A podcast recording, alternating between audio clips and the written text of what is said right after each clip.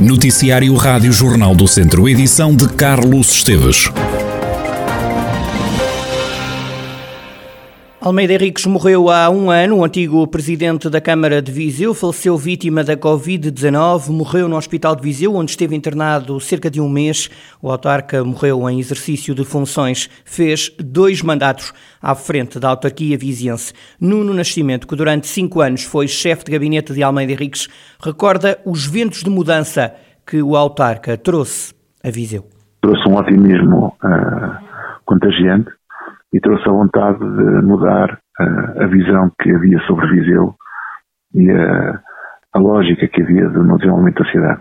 Trouxe uma ideia mais cosmopolita de cidade, trouxe uma, uma ideia mais moderna e tecnológica da vida, de criação de emprego, de captação de investimento e de, de liberdade cultural, de, de, produção cultural. E isso foi uh, um marco muito engraçado e muito, foi um marco muito importante na, na mudança de Viseu.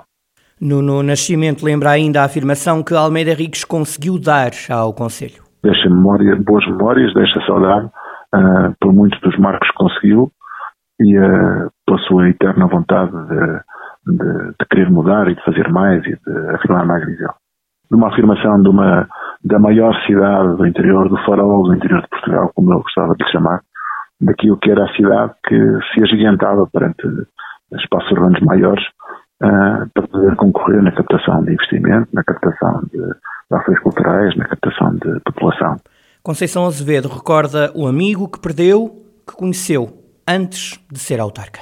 Foram muitos anos, não é? Como amigo, uh, 30 e muitos anos, que eu já conhecia o Dr. Almeida Henriques, uh, próprio nestes últimos quatro, mais a componente profissional e, e de facto, uh, eh, foram quatro anos marcantes para mim, eh, muito que me ajudaram de alguma forma eh, a ser a, a, a, me enriquecer ainda mais, porque de facto o Dr. Almeida Henriques era uma pessoa especial, única, que vivia a vida com a vida com muita intensidade, com muita alegria e que nos contagiava por isso e portanto admiravam muito e estes quatro anos de trabalho com ele uh, conheci um bocadinho mais essa essa outra essa outra faceta dele essa outra parte mais profissional uh, e de facto foi foi foi foi marcante em memória do autarca, hoje às seis e meia da tarde acontece na sede Viseu uma missa presidida pelo bispo Dom António Luciano. Antes, às quatro e meia, realiza-se uma conversa entre amigos de Almeida Henriques.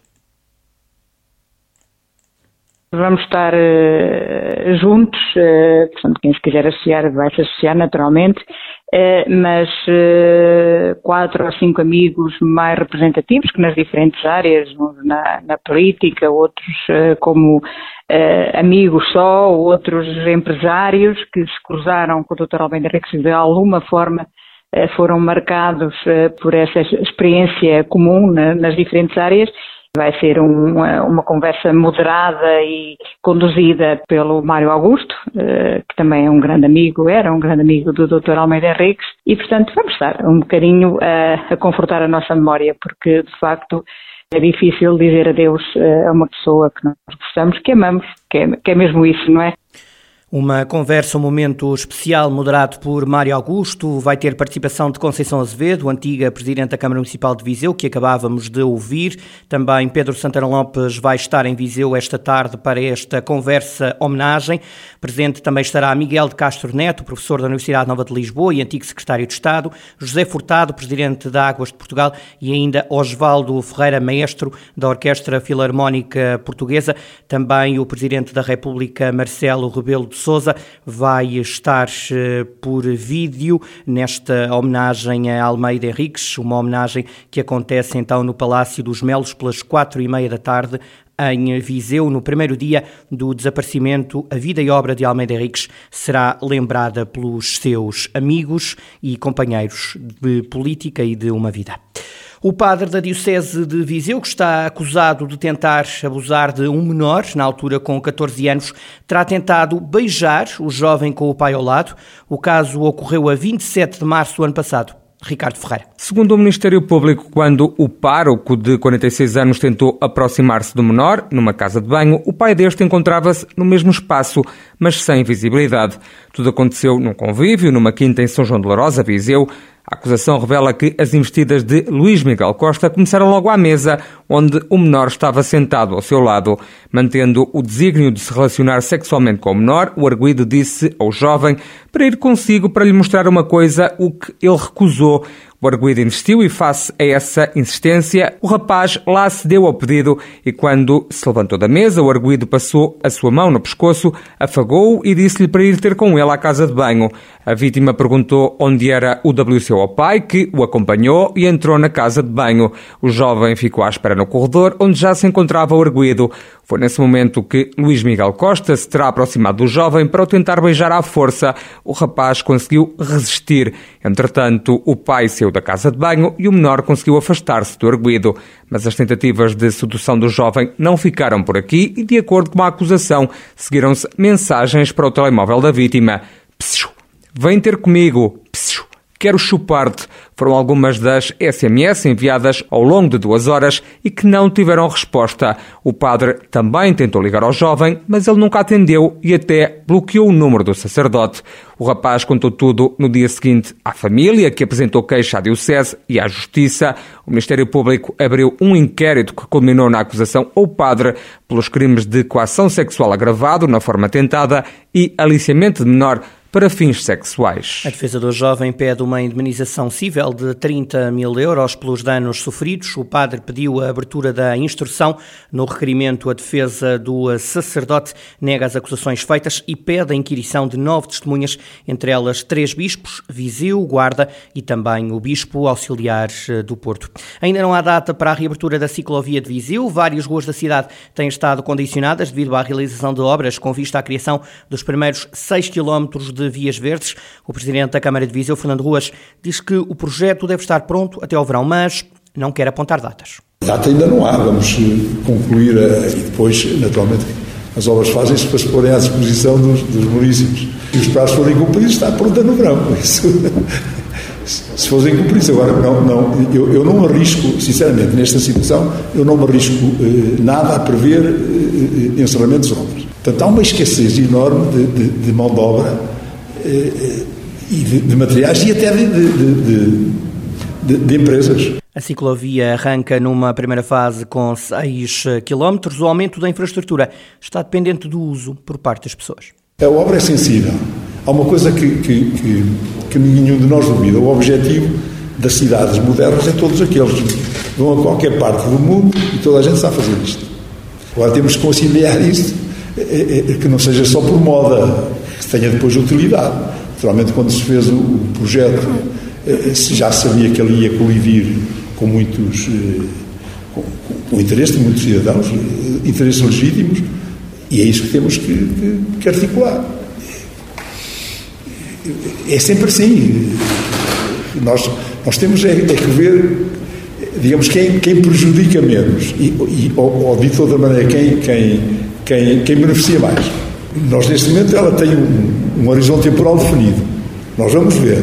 É evidente que só se, se, se, se não pensasse minimamente, se chegar à conclusão de que esta experiência não, não vou, não vou, não vou aumentá-la, ficarei por aqui, não é? Fernando Ruas, presidente da Câmara de Viseu. O turismo do centro de Portugal anunciou ter registado um crescimento de quase 400% na procura de dormidas na região centro do país em fevereiro deste ano, quando comparado com o mesmo período do ano passado. O presidente do Turismo Centro de Portugal, Pedro Machado, fala em bons indicadores. Se compararmos os resultados de fevereiro de 2022 com 2019, que era o nosso melhor ano de sempre, Tivemos no conjunto de fevereiro 327 mil dormidas em 2019 e registámos, fevereiro de 2022, 335.558. Ou seja, ultrapassámos já os dados comparados com o nosso mês homólogo de 2019, o que nos dá um indicador muito positivo. Segundo, estes indicadores, de alguma forma, reforçam aquilo que tem vindo a acontecer, o reforço do mercado interno. Dormidas nacionais em 2022, fevereiro, 255 mil, quando em 2019 tivemos 218 mil, portanto o que significa que de facto há aqui um crescimento consolidado do mercado interno, do mercado doméstico. Precisamos agora de, obviamente, apesar do crescimento positivo comparativamente com 2019, conquistar os mercados internacionais.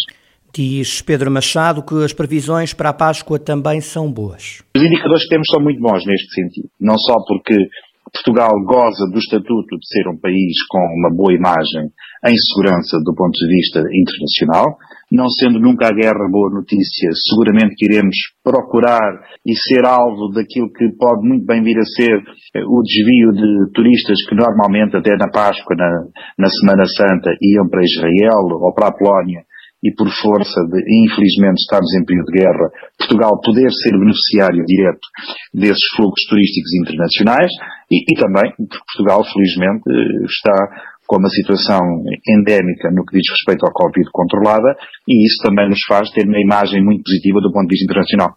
Pedro Machado, o presidente do Turismo Centro de Portugal, a região está a ser eh, cada vez mais procurada.